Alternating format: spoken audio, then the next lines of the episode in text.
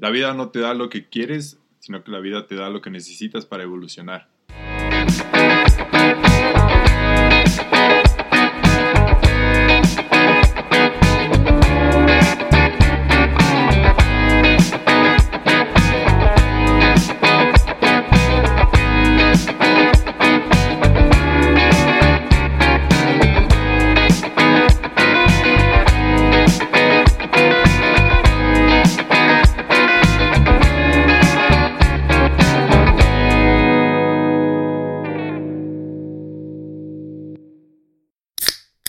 Bienvenida gente del Veredazo, episodio número 37.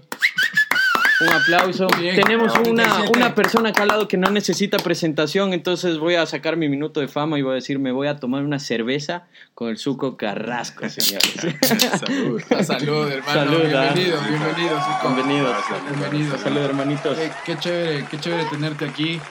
Eres, eres, un, eres un personaje digno de admiración, hermano. Entonces, Gracias, nos parece enriquecedor y del putas podernos tomar una cerveza contigo y que nos cuentes.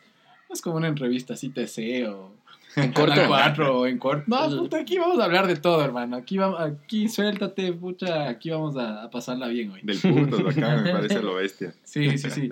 Te escuchamos tu frase, te escuchamos lo que, lo, lo que dijiste al inicio y tú querías dar una explicación del por qué. Entonces, ¿cómo, cómo nace esto? Bueno, ayer me, me acordé un poco de esta frase porque estaba en una, una charla con un, un club de, de chicas que hacen montañismo y, y me preguntaban que cómo, eh, cómo manejo yo las frustraciones, porque habían tenido algún intento a la cumbre del Tungurahua y les fue pésimo y las manes se quedaron como súper bajonas. Y les di esta frase porque la verdad es que a mí me, me ayudó mucho eh, durante mi proceso de recuperación porque entre muchas de las emociones que viví fue esto, ¿no? De la frustración de que tienes eh, muchos planes o, o, claro, te, te imaginas tu vida cumpliendo cientos de objetivos, me voy a graduar, voy a irme después de doctorado, de viaje, yo qué sé, después quiero empezar ciertas cosas. En mi caso fue el quedarme con muchos proyectos pendientes de, de escalada, objetivos de, de montañas. que Eras guía conocer. Sigim, ¿no? Me formé como guía SIGIM y justamente estaba ya en proceso para eh, terminar mi certificación, la VIA-GM, que es un, un grado más allá de la, de la, de las ASIGIM. Ujú. Y claro, eh, cuando te quedas con toda esta frustración, eh, dices, chucha, qué verga, ¿no? no quiero seguir con esta huevada, o sea, ¿para qué? Sí. Y en especial tantos objetivos. Y me llegó esta frase por una, una amiga, que es una frase de Bert Hellinger. Y, y claro, me llegó de peso porque no se estaban dando las cosas que quería, pero tenía que buscarle una manera de, bueno, a todo esto que me pasó, esta discapacidad que la tengo que aceptar, la tengo que vivir, ¿de qué me sirve, no? ¿Cómo le saco algo bueno? Y a pesar de que a veces creo que hay situaciones en las que son realmente difíciles buscarle lo bueno y un aprendizaje, creo que eh, en cualquier caída, en cualquier frustración, en cualquier cumbre que no logremos, es realmente donde más estás aprendiendo, ¿no? Y eso les decía ayer a las chicas y, y justo cuando me preguntaste esta frase me acordé de esto porque en estos días también como que he querido que las cosas se den de cierta manera y no ha fluido. Ya, sí, Es un ir y venir, ¿no? claro. A veces fluye, a veces no, pero hay que ver la manera también. Sí, sí. es eh, jodido, es jodido, Sí. chuta. A veces, a veces tienes tanto en la cabeza y, y tienes planes a futuro, a mediano o largo plazo, pero es, siempre hay cosas o eventualidades que, que no te permiten y te bajonean. Y me ha pasado, y no sé si ustedes igual, pero en esta semana a mí, por ejemplo, sí me ha pasado. Y yo Claro. digo, puta madre, y ahora una mierda. Claro, y es eso, ¿no? Es de relajarse un rato, respirar hondo, tomarse una biela y decir, Sí. bueno, ya eh, no va por aquí, probemos por este otro lado, ¿no? Exacto, o sea, creo que en ese contraste siempre vamos a necesitar esos días grises para, para hijo de puta, no sé, fortalecer acá el, el, el guacho, huevón, y, y sacarla. Porque imagínate también, hay gente que vive metiéndote un poquito más en estos temas de espinitas de amor, las decepciones. Brother, eso también es lo que te hace fuerte, esa recaída ¿Qué del pasa en las heartbroken. niñas? Ahora sí, ¿qué pasa en las niñas? Entonces sí, eh, qué chévere que, que empieces por ahí y por ahí quería justamente empezar con un, un tema energético, que es lo que te hace moverte para estos logros impresionantes que, que, que, que, que, has cumplido, que quieres cumplir, porque yo también, y nosotros también hemos tenido ese tipo de, de, logros, de planteamientos para algunas metas, pero la misma motivación no nos sirve para la siguiente. Entonces, este, no sé cuál es tu motivación en este momento. Imagínate, Kilimanjaro, Cayambe, con, con, con esas condiciones que sacas. ¿Qué, ¿Qué, es lo que está fluyendo ahora para, para decir, vamos a hacer esto? Ajá creo que es el... Eh, ver a la gente también que con lo que hago también se motiva, mucho, o sea, sentir su energía de que, puta, de cómo fue el Cayambe o el vuelo o el Kilimanjaro y ver esa emoción me, me, hace revivir lo que fue, ¿no? El, estar ahí en... Eh, pegarse el viaje hasta el África, conocer estos países y, y, después llegar a esta cumbre y compartir esto con los panas es realmente súper bacán y y nada, creo que es, es, la montaña. Me contabas que vos también habías hecho montaña y, conocer estos lugares, vivir estos amaneceres, eh, compartir esto con los panas, realmente es algo que, que, me encanta. Y bueno, ha sido un año, año y medio ya súper duro el, tener que entrenar en casa y, y, estarle dando horas de horas al rodillo sin poder salir mucho. Eh... Bicepsazo, ¿ah? ¿Qué puta nos hace verga, verdad? La verdad. Nadie la verdad. Lo que se pueda Nadie levantar. Full bíceps ahí. yo quería ir a esa preparación física también, obviamente mental, que tienes que tener. ¿Cómo fue ese progreso? Eh, ¿Desde dónde partiste?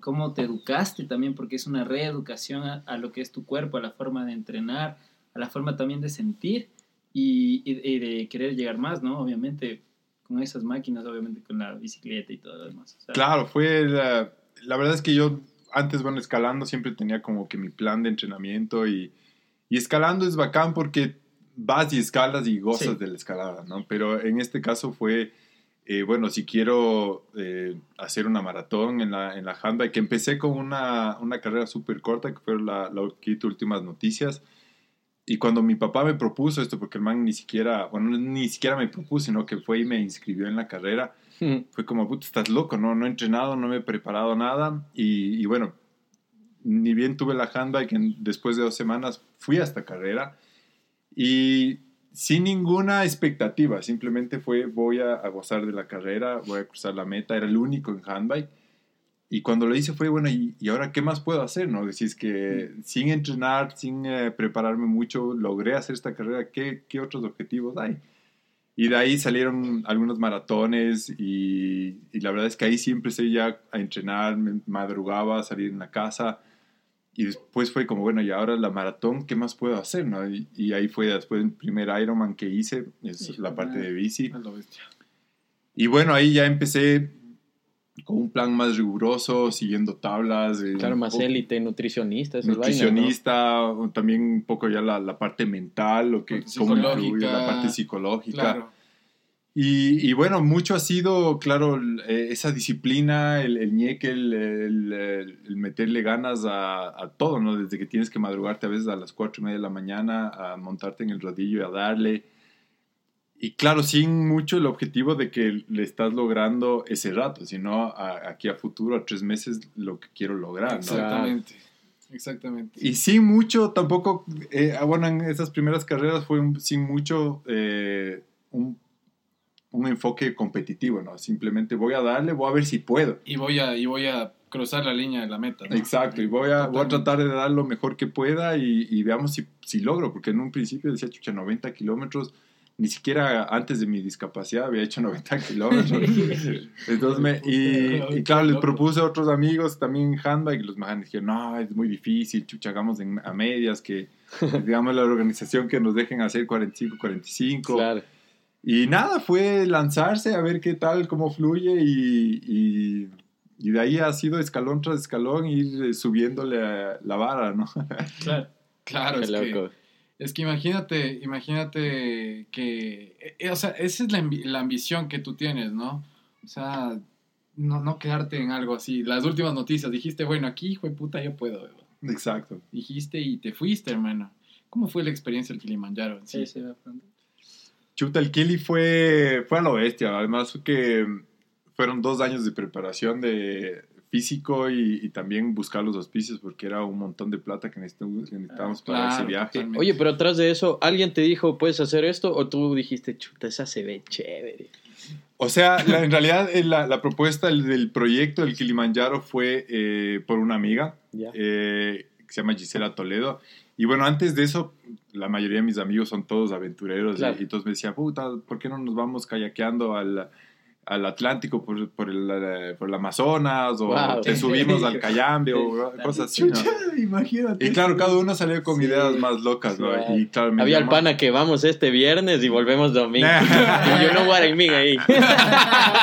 De ley puedes. Y comedia, dijo. Vete, aquello. Trae otro boxer. De ley lo logras, te apoyamos, claro. Y entonces, eh, tu amiga te, te incentiva un poco a esto, ¿no? Claro, ella me propuso este y yo fue como, puta, ¿cómo quieres que suba a una montaña de casi 6.000 metros? Son 4.000 metros de desnivel. Eh, una expedición ya más larga. Yo no, o sea, después de mi accidente nunca había ido a acampar, nunca había estado en la altura.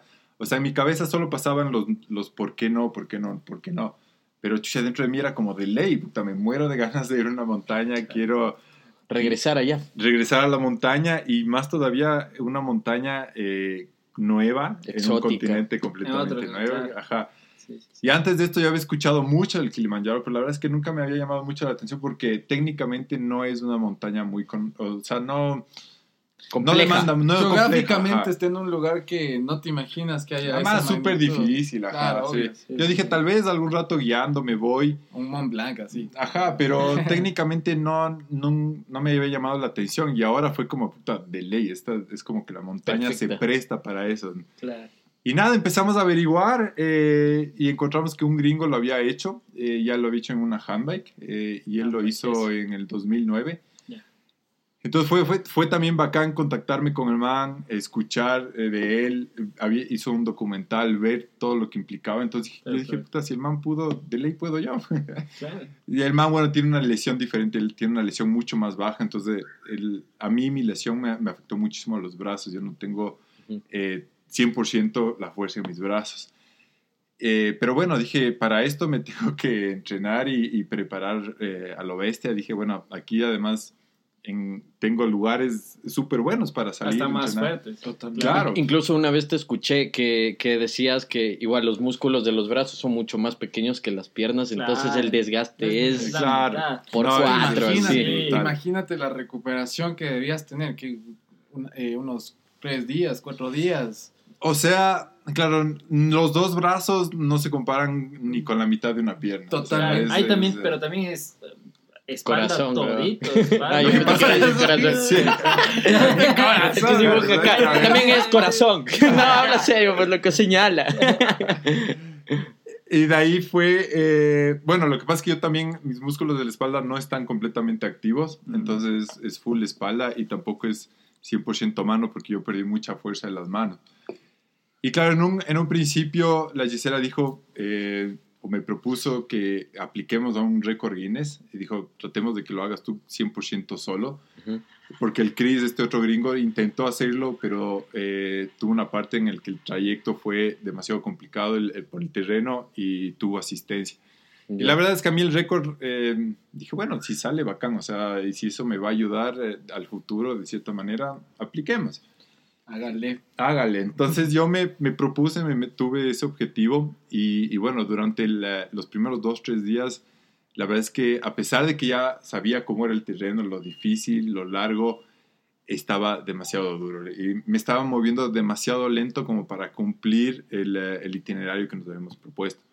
Entonces por ahí creo que fue el tercer día, eh, que era un día de 12 kilómetros y yo en 700 metros me demoré más de casi cuatro horas. Entonces fue- les dije al equipo, vean, aquí o lo hacemos juntos o, o- o no lo hacemos porque me va a demorar demasiado. Claro. Entonces ahí fue un trabajo de equipo, me dieron asistencia, era entre jalada y empujada y yo seguía pedaleando. Igual asistido fue, fue creo que ese día fueron más de 12 horas, fue un día largazo. Claro. Y nada, es un- el, el ascenso al, al Kilimanjaro es hermoso porque es, es tanto el desnivel que tienes que pasar, por diferentes pisos climáticos. Hay días que hay ves monos, hay, eh, hay un bosque gigante, después todo Toda va la cambiando.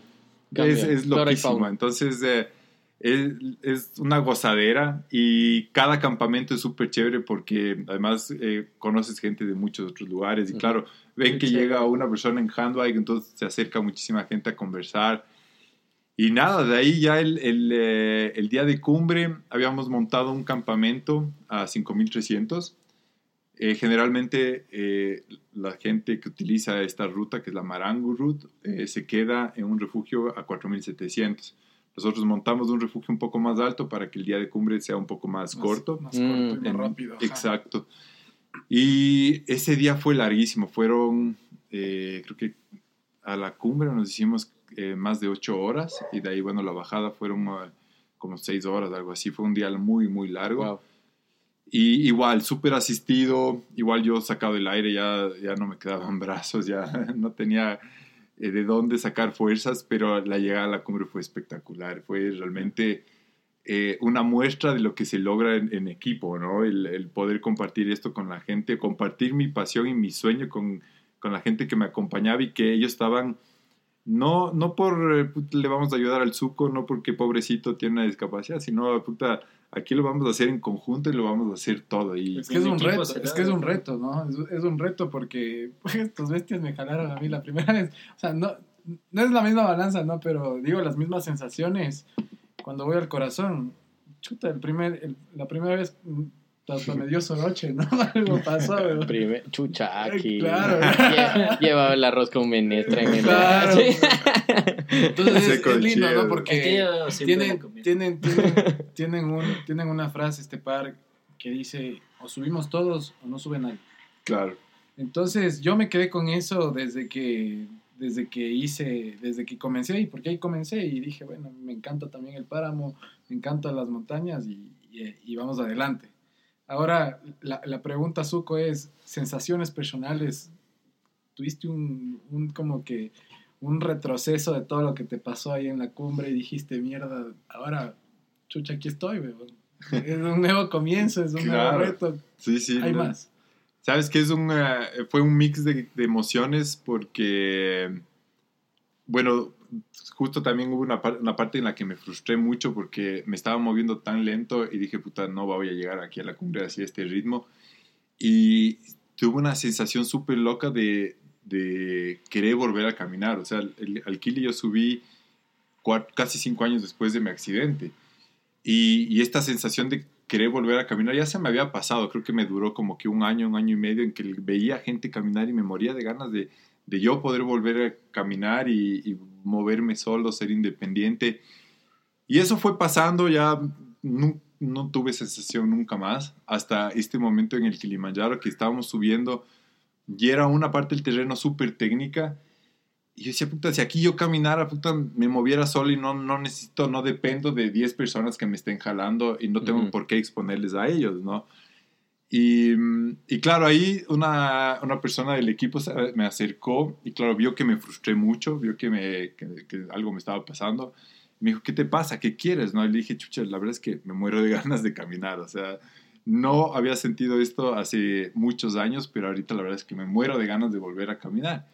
Y, lo- y esta persona dijo, bueno, no te podemos ayudar a que, a que camines, ¿no? Pero tienes que cachar que aquí todos estamos dispuestos a, que, a hacer tus piernas y queremos caminar en conjunto contigo para, para llegar a la cumbre. Y, y, y la verdad es que eso fue súper chévere porque ese es el verdadero trabajo en equipo, ¿no? Ujú. Cuando tu equipo está dispuesto a, a hacer tus piernas para conseguir algo, Se vuelve sinérgico todo y Claro, y se empieza a mover todo en, en, eh, en equipo y Totalmente. todo. Cada uno cumple un rol.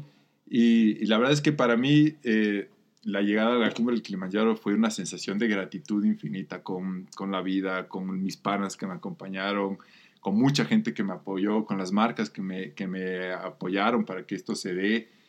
Y, y el volverme a conectar con esa pasión, conmigo mismo, el, del estar en las cumbres y, poder estar ahí, realmente que fue muy chévere. Y, y, como vos dis, o conversábamos antes de, de, empezar, es llegas a una cumbre y claro, ni bien empecé a bajar y ya estaba pensando en otra. Sí, es que imagínate, o sea, sí, Qué loco, hermano. O sea, Yo, lo- con lo que me quedo, con lo que me quedo en esto es que, o sea, el suco antes del accidente se hubiera llegado al Kilimanjaro, quizá no hacía ni cordada, cabrón.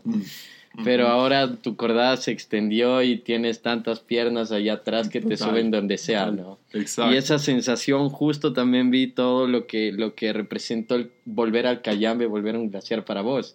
Puta, loco, qué impresionante. No, a lo bestia. Y, y bueno, también el Cayambe fue, eh, fue súper chévere, súper emotivo también porque es, Era una fiesta, ¿no? Era una fiesta Era una con fiesta. los panas ahí. Sí, Sí. Sí, fue un ¿no? Claro, eh, además que eh, mis panas también estaban, yo les veía, ¿no? Estaba en una euforia, en una emoción que eh, algunos bajaban al refugio y claro, se pegaban la farra abajo y regresaban al día siguiente recargados y, y súper motivados a seguir, a pesar de que cada día era una sacadera del aire. Yo Claro. nunca les había visto a mis panas tan partidos y son, o sea, son guías de montaña que están todo el tiempo haciendo esto.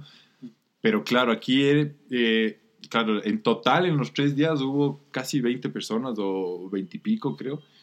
Y, y era una energía, una fuerza de todos de estar ahí, el compartir la montaña y el sentir esa empatía, ¿no? Porque yo Ujú. creo que para ellos fue, pucha, si a mí me hubiera pasado esto y el Acá poder estuviera volver este acá, man, claro. quisiera que me coliten de esta manera, ¿no? Y realmente fue, fue, fue súper chévere, ¿no? Sí.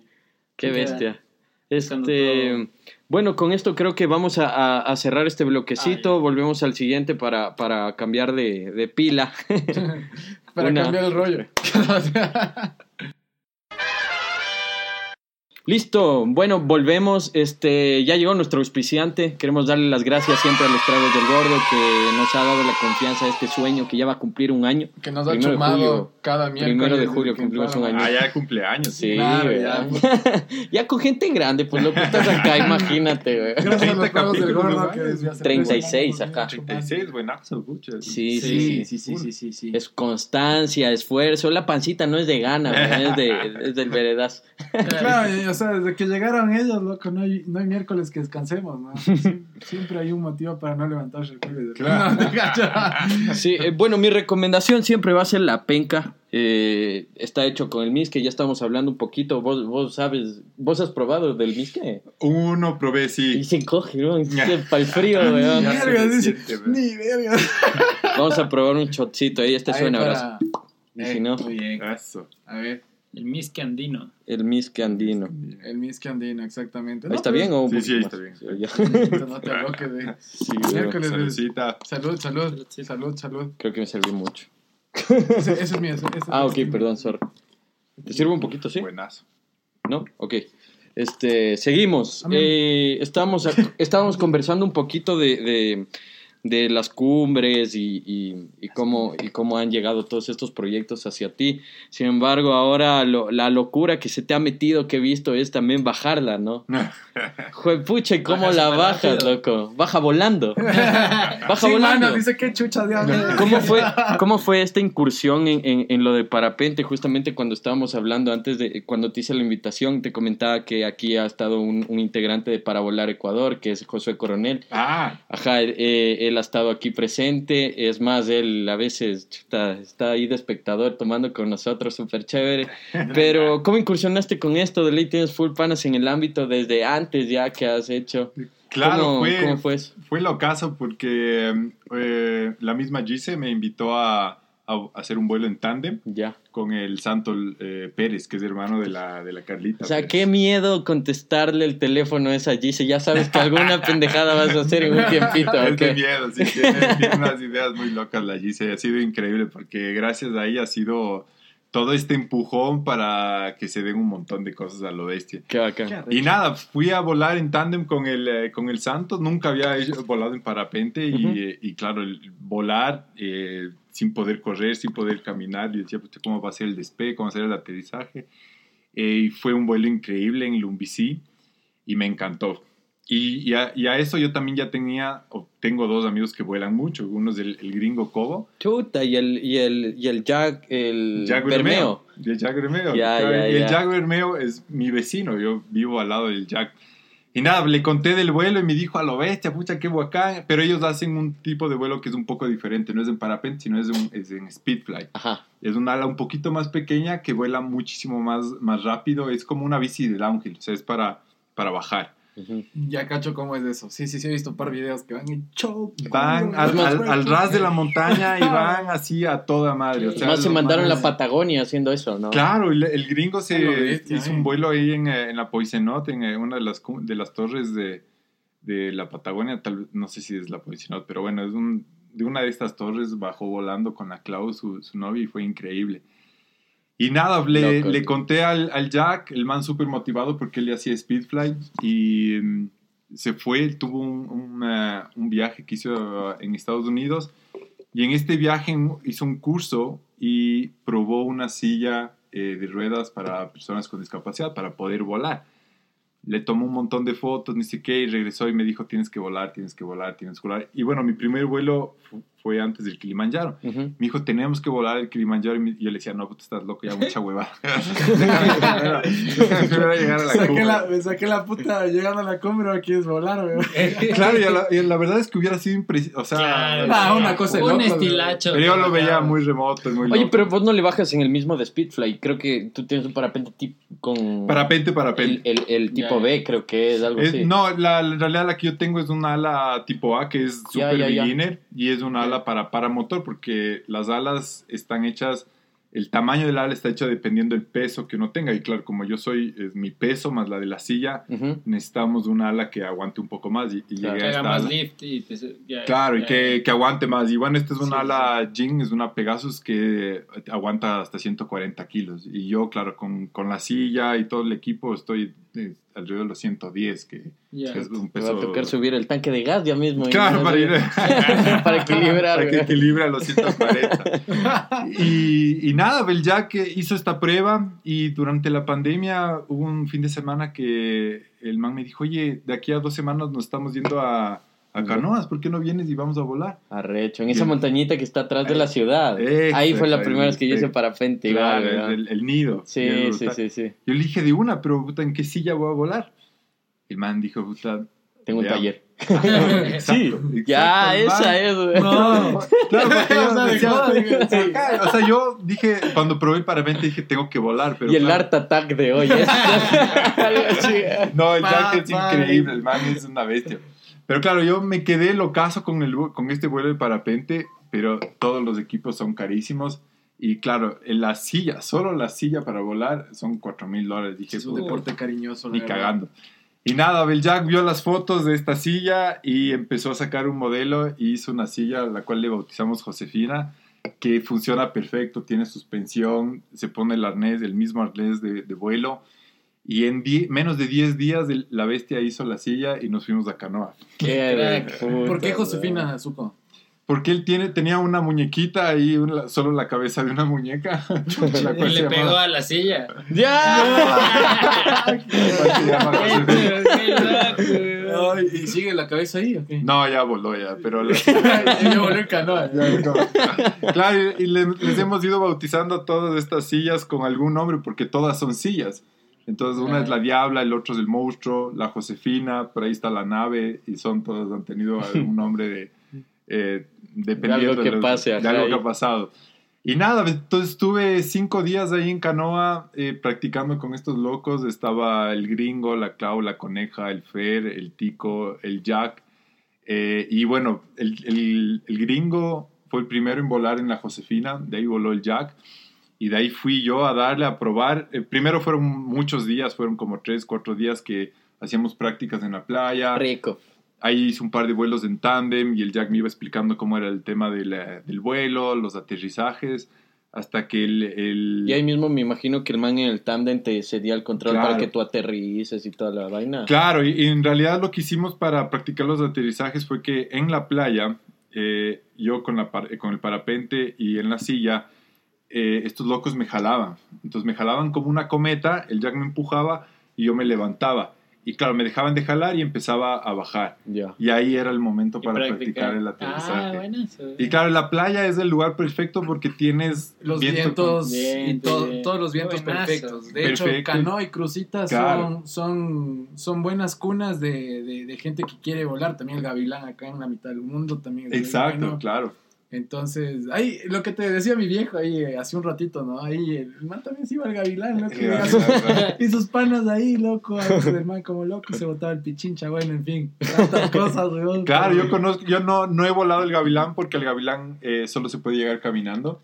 Pero, eh, claro, el Jack y el gringo estuvieron viendo un lugar en el que yo pueda volar desde acá. Y, y hemos hecho algunos vuelos del mismo Casitagua, pero de la cumbre. Y ha sido lo caso, es un, es un vuelo increíble. Y, y la verdad no es que volar es, es impresionante porque el, el rato que ya estamos volando, estamos todos volando y estamos todos de los brazos. No importa si tienes o no tienes discapacidad. Entonces es, es una sensación súper bacán en la playa. Lo chévere es que uno se queda suspendido y te cruzas con otros volando. Entonces es, es a lo bestia. Les Ya, de quita, chucha.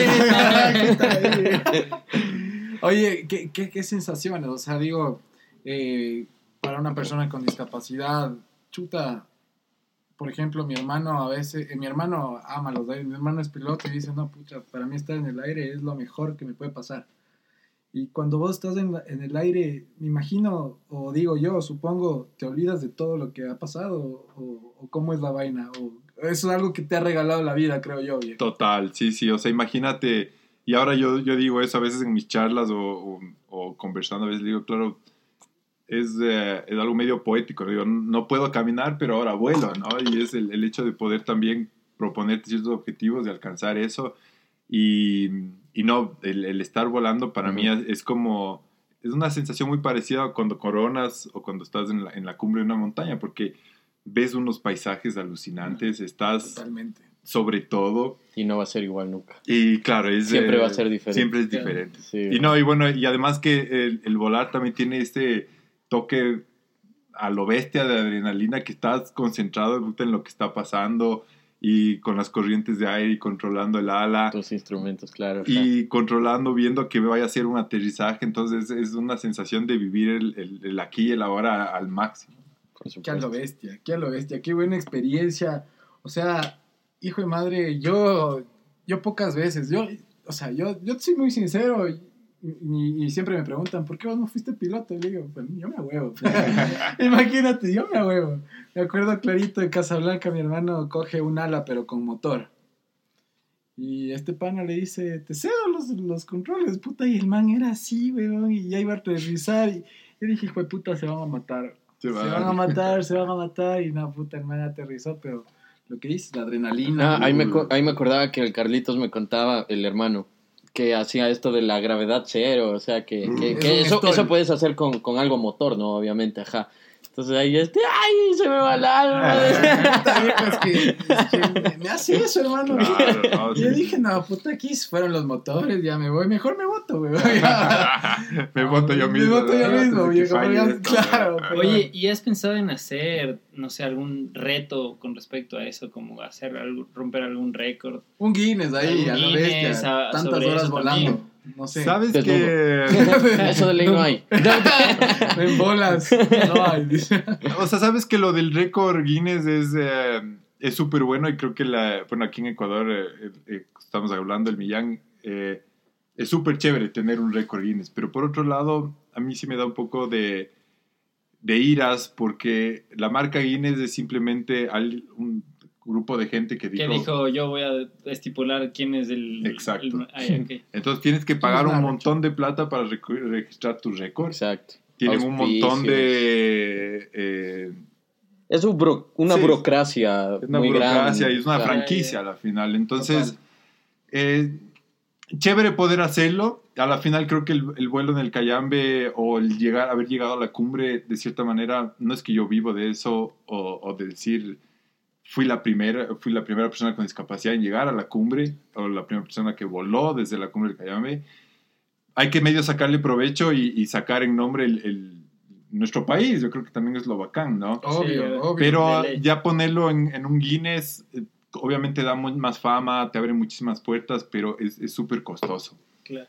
Eh, y hay un montón de como que limitantes o tienes que cumplir ciertas normas de cómo, cómo nombras a que el récord entre en récord, tiene que estar, tienes que traer gente de afuera para que Te chequeen, te auditen y y, tal. Es más, lo de Millán eran dos Guinness y le bajaron Sí. uno. Ajá. Exacto, exacto. exacto. exacto. Y le bajaron el rato que ya iba a hacerlo. Entonces es como que verga, o sea, tanta Claro, plata, tantos sí. meses, auspicios que caen. Puf, Pues Pero, pero, ahí recae, y pero todo ahí recae eso. la Sí. vaina del, del sacrificio y del, y del logro personal, ¿no? Porque Claro. qué sacadera de put- Y lo que tú dices, volar desde la cumbre del Cayambe, una locura. O sea, yo, yo digo, Vientos hijo de madre, vientos, ¿cómo? vientos densos, loco, porque tú, tú, tú vas en el avión, ¿no?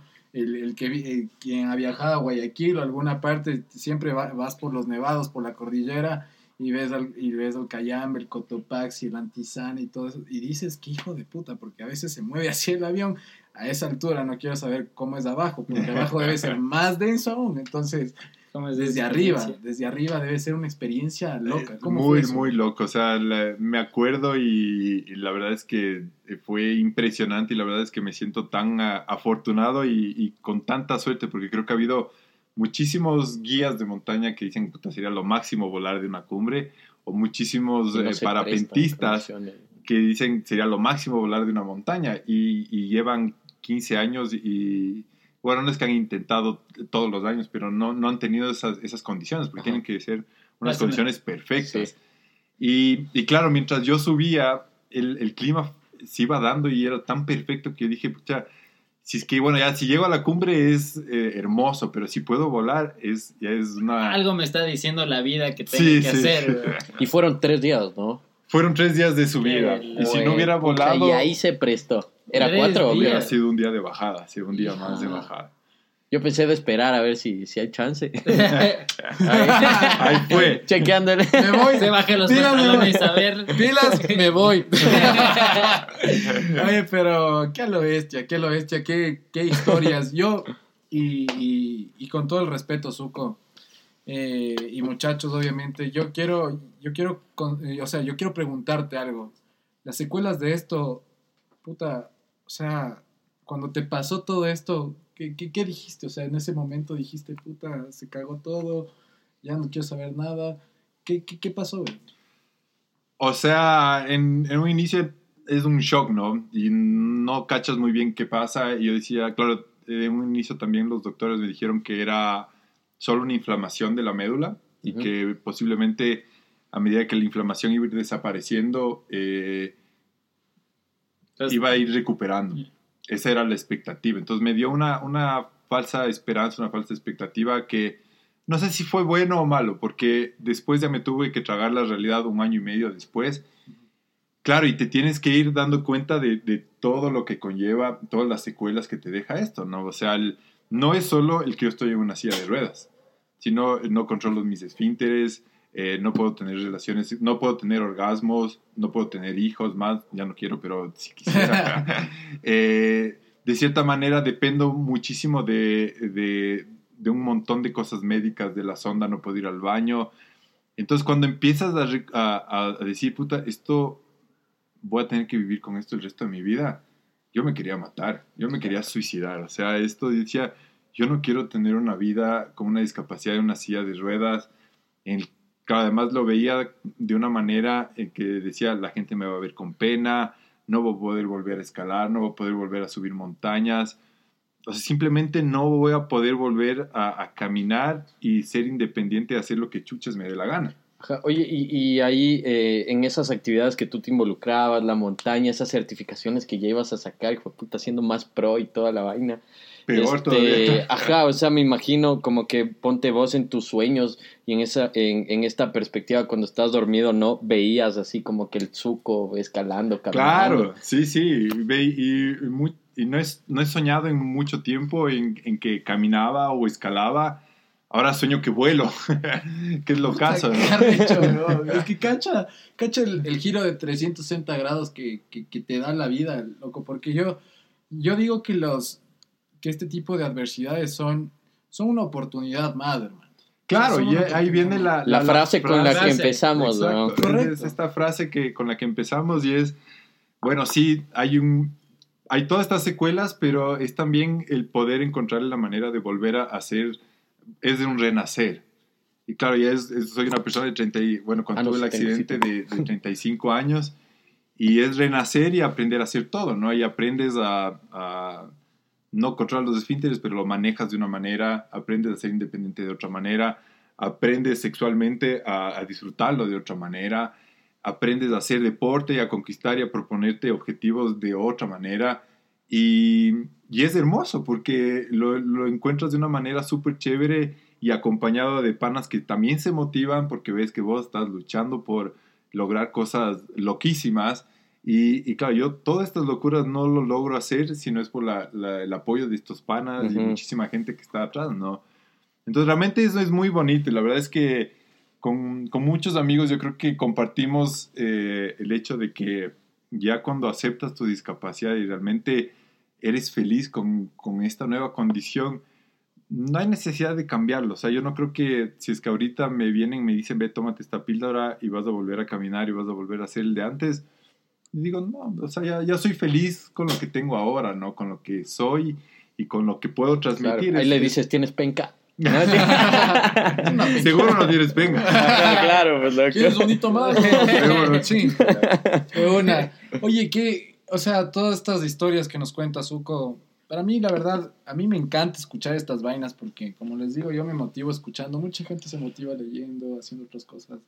Yo me motivo escuchando, y esto es algo de mi madre, de hecho, que debe estar por allá. Bueno.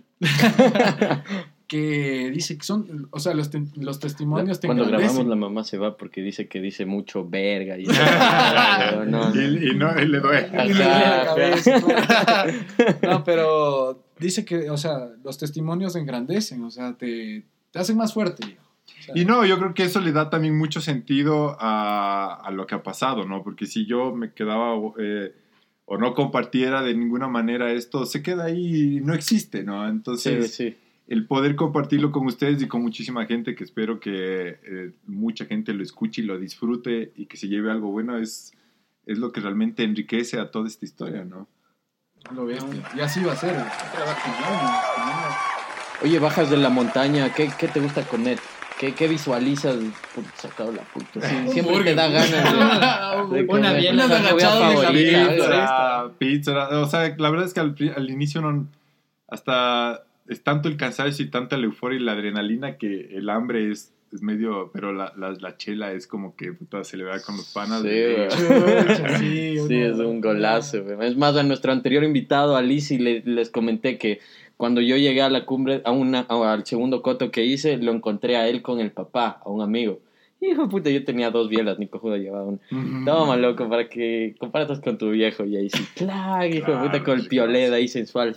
Vuela, y, y así, loco, hermoso. No, Qué no, bacana la la- chela. esa chela después de la cumbre son pucha, lo máximo. güey. Claro, sí, Todo. totalmente. Estaba preguntándome, eh, ya que estábamos hablando de todas estas de montañas, y tienes un tatuaje aquí. Sí, ¿Qué, sí, monta- sí. ¿qué montaña? Callame, Yo justo estaba ¿no? pensando. A ver, a ver, adivina, adivina. Adivinen, ¿cuál Yo creen? creo Es el parece chimbo este. el chimbo. El chimborazo. Ajá. chimbo- Chimborazo, ese eh. perfil. Es el chimborazo y está la integral de chimborazo, están la- la- las cuatro La sombra, cumbres. Ujú. ya.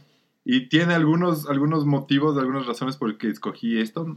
Fue una de las rutas más bacanas que hice aquí en Ecuador con unos panas que escalamos. ¿Hiciste la la- integral del chimbo? Sí, la integral del Chimbo El- por la arista del sol. Entonces eso fue una... ¿Cuánto tiempo? ¿Cuánto tiempo? Eh, nos tomó 19 horas. Fue, fue brutal. Y eso lo hice con, con dos amigos, grandes amigos, el, el David y el Pabloco Silva, que son un par de colombianos espectaculares, una, una acordada a lo máximo. Y otra de las razones es porque un gran... Gonorrea marica, dele. Marica. Camine. Y otra de las razones es porque un tío, las cenizas de un tío están acá, entonces fue un chévere y bueno, y ahora... Ahí en Wimper. eh, mi primo, el Juan Gabriel, no creo que llegó a la Wimper, pero están en el chimbo. eh. Ya, por ahí, qué lindo, güey, Qué hermoso. Qué hermoso, qué hermoso recuerdo. güey. Sí, sí. Y de aquí, ¿qué viene? ¿Qué viene, Zuko? ¿Cuál montaña quieres ver? ¿Cuál quieres volar? ¿Dónde te vamos a ¿Quieres relajarte en la playa? ¿Qué- o, o quieres relajarte en la playa después de la montaña? Bueno, no, ahora han, han nacido un montón de, de ideas y otros Chuta, está allí objetivos. ya, ¿cómo le llama, güey? Eh, y no, más que nada ha sido eh, ver eh, cómo, cuál fue la reacción de los panas, y, y- porque la verdad es que son, es tanta sacadera de aire para ellos, que dije, pucha, bueno, si es que los manes se motivan a hacer otra, yo de una. Y, y fue bacán porque yo decía, y bueno, ¿y ahora cuál? Claro. O decían, vamos al coto y le hacemos así, o al chimbo, o a la antisana. De ley, creo que hay que eh, probar el cotopaxi. El Ujú. cotopaxi puta, se lo ve casi que todas las semanas, por no decir a diario. Claro. El chimborazo sería increíble, creo que es un, un peguezazo. Eh, y la verdad es que me encantaría conocer los Himalayas, ¿no? Creo que subir un, un 8000 es- ya es una locura, pero poder llegar a un campamento base sería increíble. Estar ahí, o sea, creo que todo andinista sueña con, estar en estos Himalaya. lugares y poder llegar al campo base del, del Everest o la Pero tú, o sea, ya estás, ya estás ahí, le ves ahí y dices, chucha. Me subo. verga, me subo, bro. es que Y te bajas ahí en Ni Dallas. vergas, como sea, viejo. bueno, primero hay que llegar a la base, ya Sí, estás sí, ahí. la base, claro. Mira lo que pasó ahora con Carlita y Topo, que, que ajá, no llegaron. ¿no? Pero hijo de Grandes. pucha, siempre la gozan ese par, ¿no? Sí, no. Bajan con la misma bro. sonrisa igual siempre. La Carlita estuvo en el, en el Kili conmigo y con Ya. ella fue que nos que pensamos en lo del Cayambi y bueno, ahora se cruzaron las fechas, ya tuvo que ir ella, ella a la, Ajá, a la los Blaguiri, pero estuvo felizota, yo también le seguía todos los días viéndolo cómo, cómo evolucionaba la expedición y bueno, así es la montaña, ¿no? Qué hermoso, qué hermoso. Ya lo bestia. Sí. Oye, oye, Zuko, saliéndome un poquito de acá, ¿disfrutas mucho de tus guaguas? Sí, ¿no? Sí, sí, ¿Cómo sí. es esa vida? Ajá, ¿cómo es la vida De papá, de, de luchón. papá? Toco madera, weón. Bueno, ser, ser papá es duro, es, creo que es bien difícil y ser papá soltero es- creo que es más difícil todavía. Y ser papá soltero con una discapacidad es, es complejo, pero creo que eh, mis enanas están ahí viendo lo que, lo que voy haciendo, eh, viviendo lo que, lo que ha sido una discapacidad.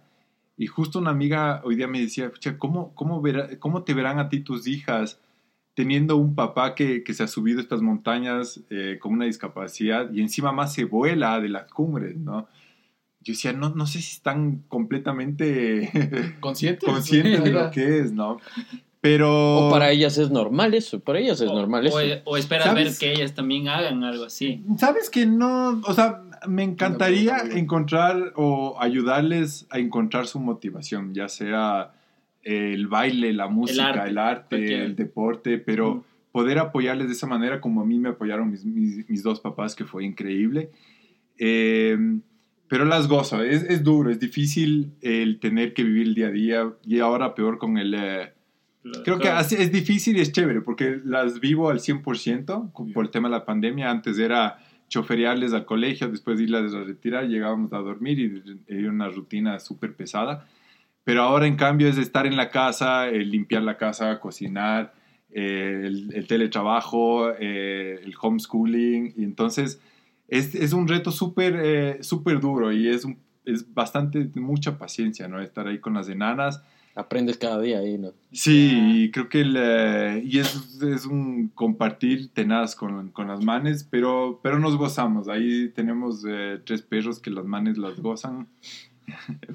Aquí hay dos. Aquí hay dos. Pero estos han de ser peores.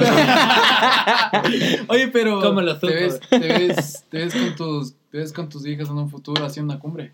Sí, sí. Sería hermoso, weón. Ahora... eh, Pero los tres, digo, puta, los tres dándole así. Sí, Claro, el team, sería increíble, team, sí. No, y sabes que ha sido súper chévere porque la- ellas están súper motivadas con la bici. Es lo bestia. Y ahorita, claro, estamos en, en un ritmo en que ellas... Pero eh, ruta. Cuídate, No, carapaz, no eres ah, nadie ahorita. no, ve, no. y aquí llegan las azúcar, weón. Las suquitas. Próximamente. Pero por ahí una- unos paseos, unas travesías de bici sería increíble. Hacerlo con ellas sería súper chévere. Y la- las manes la gozan, la disfrutan. es Ya lo bestia. increíble. Ya lo bestia, Zuko. Pucha. Y si las ves haciendo lo mismo, inclusive más, tal vez. Ponte y alguien te dice. A, a o sea, si algún día las- te dice, "Pa, enséñame más todo lo que que uno". sabes. Quiero volar así ya. A lo bestia, increíble. No, me encantaría que. Creo que la mayor ya, ya está en un tamaño en el que ya sí quiere que le adoptes, güey. Llévame. Llévame a Sígame mí. todo. Ah. Llévame a mí primero. Oye, pero decías que la mayoría está más encaminada a eso, ¿no? Claro. En realidad, las dos son súper ah, motivadas, les encanta. Creo que la, la segunda es un poco más avisada, le tiene menos, eh, tiene Miedo. menos miedo. Los menores somos Es que así arrechos, somos los segundos. Ajá, los segundos son No hay nada. Es más, este es mi vaso. Pero no, sí les he llevado un par de veces a que me vean volar y, y- y les digo, quisieran volar. Y, y claro, como el Jack vive a mi lado y, y se aman con el Jack, le digo, el, el Jack les lleva de ley. Y los manes están motivados. Entonces veamos si hacemos un viaje a la playa. Creo que el- la playa sería un buen lugar. Esos vecinos, güey. Es loco, güey. Es loco, Sí. ajá. Mi vecino, chuta, máximo hay un certificado para que falte al colegio. güey. Pero nada de construirte una silla. Nada, nada, El man no se avienta que te construyan y puta, te, te acolita las locuras, güey. Claro, no, güey. Puta, que a lo bestia. Bueno, lo sí, vamos, vamos cerrando un poquito igual, este... Puta, qué, qué, qué golazo de programa. Muchas gracias programa, por ¿no? venir nuevamente, Sí, Zuko. salud. Este, yo creo que... Saludcita, güey. Saludcita. Puta, Muchas gracias, Zuko, ah. por estar aquí, hermano. Bienvenido. ¡Y que chille! Y qué chile. Este. bueno, Zuko, yo creo que quizá me hubieras llevado a alguna cumbre si hubiera sido guía Sejim, seguramente, pero en este momento me estás llevando a todas, loco, con todo ese ejemplo que nos das. Muchas gracias, en serio. Eh, te quisiera decir muchas palabras más, pero estoy muy emotivo, en serio. Muchas gracias por lo que por lo que nos brindas, loco, por lo que expones. O sea, nosotros siempre pasamos pendiente de vos. ¿Con qué locura sale este man, loco, para, para yo vivir la vida a plenitud, a plenitud como tú lo estás haciendo? Entonces, gracias. yo lo veo así externamente. Obviamente, como, como nos cuenta, siempre tenemos nuestros días grises. Hay veces que no fluyen, las cosas no salen. Pero ahí hay que darle frente a la vida, darle frente a esa, a esa hija de puta vida que a veces nos da, nos da la espalda, pero hay que hacerla chillar. Así que muchas gracias, hermano. Un A brazo, lo bestia, a lo Zuko. Yo quisiera alguna vez, si haces una cumbre aquí, puta, yo atrás tuyo, viejo.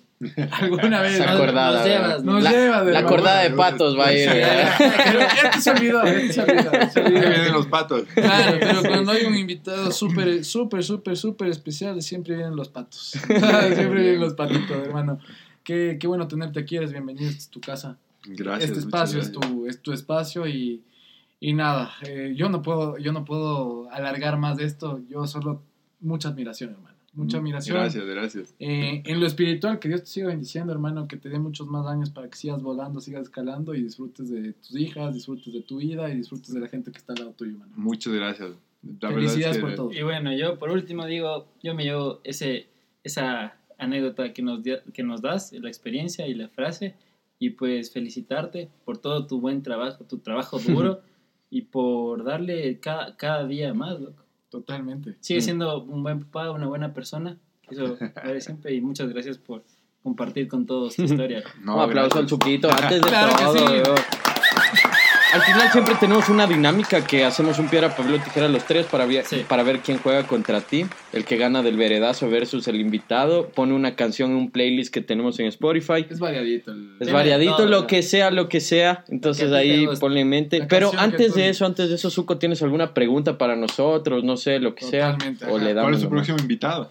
nuestro próximo invitado. Ahí ya le Sportica, tiene. Sportica, con camisa. Pero no, alguno nuevo que después de... Tenemos. tenemos Chuta, en Carlita, mente- no me vistes, Carlita. Car- Car- Carlita, sí, Carlita, Carlita le vistió a mi, a mi pocho, eh. No, pero no, no, no. Ah. Quizá porque, porque tú sabes, agenda tiene- ocupada, ese tipo de cosas. Pero de ahí sí me respondió. Es más, sí, sí nos dijo para hacer algo y todo, pero, pero ya pues tú sabes, la vida de artista. Eh, dura, sí. Totalmente, eso, bueno, algunos otros proyectos más. eh, por ahí este, este personaje también tiene a Tercer Mundo, por ahí Ah, mapeado. chévere. Por ahí a ver Los de Hakuna. 70 Chévere, con. Darío Castro. también con Darío Castro, por ahí también está de cuadrarle, pero él vive en México, entonces estamos viendo cómo, cómo podemos... También Eh, ahora nos, hacer- quere- nos queremos comer el mundo, la verdad. Literalmente, Sí, literalmente. está. Ajá, Vayan ahí queremos- que Richard regrese de tour. Chuta, Sí, y, decirle cómo, cómo, chuta, es que yo le vi igual ese man con una bicicleta literalmente que no tenía la, el cauchito, la llantita. La llanta. Ah, sí. Lo. Sí, sí, Así, sí. eso fue su Sí. primera bicicleta. Qué Y- loco, y güey. fue- Incluso hemos tenido invitados, actores de cine, eh, directores de cine, músicos que están saliendo, este, justamente tu amigo que tiene el emprendimiento de ingeniería genética, que, Sí. que, Ya. o sea, renunció a su trabajo, mandó toda la mierda y sacó su Y emprendimiento. voy a decir, ¿Quién quiere saber yendo. si es padre o no? Era como que si es verídico. A ver, Y le va A ver, bien, mismo. le va ajá, a ver, a ver qué mismo, a ver qué mismo. Pues, claro, Sí, sí, ¿cuántos estarán ahí pendientes Claro. de el hijo? No sé, pero el man pasa bien, güey. Me parece que sí factura. en Cancún recién lo vi, güey. Sí, eso sí, emprendedores. Saludos a Luchito Espíndola. También. Ujú. A Luchito. Bueno, démosle Sí, entonces el piedra, papel o tijera para ver. Piedra, papel o tijera. Un, dos, tres. Sabía que iba a ganar. Bien, bien. Sí, a ver, a güey, ver, le madre, toca al suco con. Dos pasos adelante. Dale. Piedra, papel o tijera. Un, dos, tres. ¡No! Ah, el suco, muy bien. No. Muy bien, muy bien. Ganó el suco. el. Bueno, La- Bien. Suco. Puedes Normal- elegir cualquier canción. Normalmente es la canción que. O sea, cualquier canción, la que Ajá. tú digas. "Hijo, Híjole, se me viene, puta, yo soy amante de Tool. Cualquier canción de Tool que pongan es... eh, ¿Alguna Di en una. Di una, di una tú. Di una tú. eh, del último álbum me encanta Invisible. Ya. Baseball De una. Ok. De ¿Vas a una. Vamos a cerrar con esa. Vamos a cerrar con Tool, señores. Es larga, pero... bueno, ¿Alguna, pues, ¿Algún consejito que le des a alguien ahorita? a, al a esa que es- gente bella que nos está viendo por las redes A, sociales. todos, a todos nuestros seguidores, tanto en Nada, seguirle dando, creo que es... eh, son épocas duras, pero hay que Sí. seguirle luchando y gozando de la vida, un día a la vez. Un día a la vez, Un la puta, vez. perfecto, Bueno. hermano. Así es. Salud. Salud, salud, Salud, muchachos. Gracias Este por fue este, el episodio eh, 37. Suco 37. Carrasco, un crack. Un crack. Total. Sí. Aquí se despide el Moisés de la montaña. Yo soy Feli, el goleador de la montaña. Y yo soy Pocho el Trepacerros. Y estuvimos con El Suco Carrasco. Claro que sí. Uh, muy bien, gracias por todo. Ya nos vemos en otra. Chao. Bye